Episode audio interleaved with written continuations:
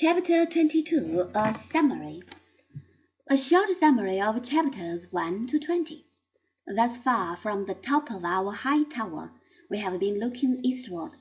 But from this time on, the history of Egypt and Mesopotamia is going to grow less interesting, and I must take you to study the Western landscape.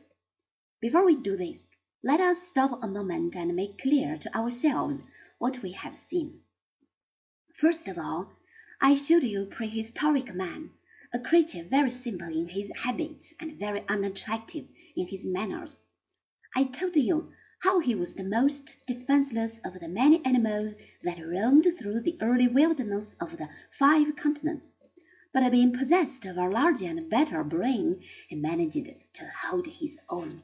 Then came the glaciers and the many centuries of cold weather and life on this planet became so difficult that man was obliged to think three times as hard as ever before, if he wished to survive. Since, however, that wish to survive was and is the man's brain which keeps every living being going full tilt to the last gasp of its breath, the brain of glacier man was set to work in all earnestness.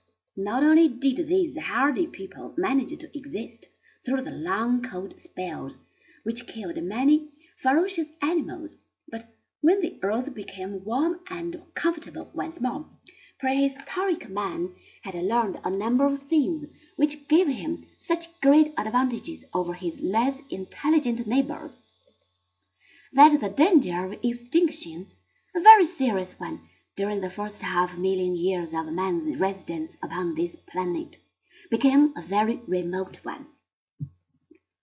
I told you how these earliest ancestors of ours were slowly plodding along, when suddenly, and for reasons that are not well understood, the people who lived in the valley of the Nile rushed ahead and almost overnight created the first center of civilization. Then I showed you Mesopotamia, the land between the rivers, which was the second great school of the human race. And I made you a map of the little island bridges of the Aegean Sea, which carried the knowledge and the science of the Old East to the young West, where lived the Greeks. Next, I told you of an Indo-European tribe called the Hellenes, who thousands of years before had left the heart of Asia, and who had in the eleventh century before our era pushed their way into the rocky peninsula of Greece, and who since then have been known to us as the Greeks. And I told you the story of the little Greek cities that were really states where the civilization of old Egypt and Asia was transfigured. That is a big word but you can figure out what it means, into something quite new, something that was much nobler and finer than anything that had gone before. When you look at the map, you will see how, by this time, civilization has described a semicircle.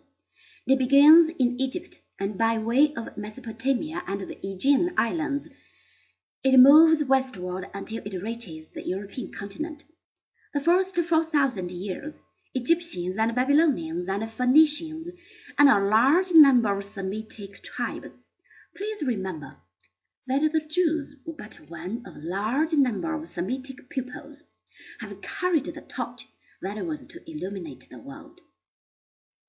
They now hand it over to the Indo-European Greeks, who become the teachers of another Indo-European tribe called the Romans.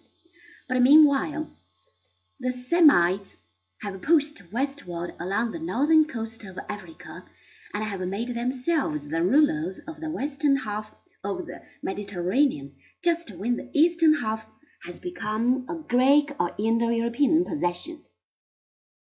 This, as you shall see in a moment, leads to a terrible conflict between the two rival races and out of that struggle arises the victorious Roman Empire, which is to take this Egyptian, Mesopotamian, Greek civilization to the furthermost corners of the European continent, where it serves as the foundation upon which our modern society is based.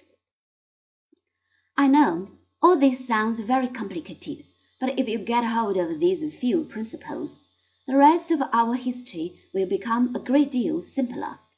The maps will make clear what the world failed to tell. And after this short intermission, we go back to our story and give you an account of the famous war between Carthage and Rome.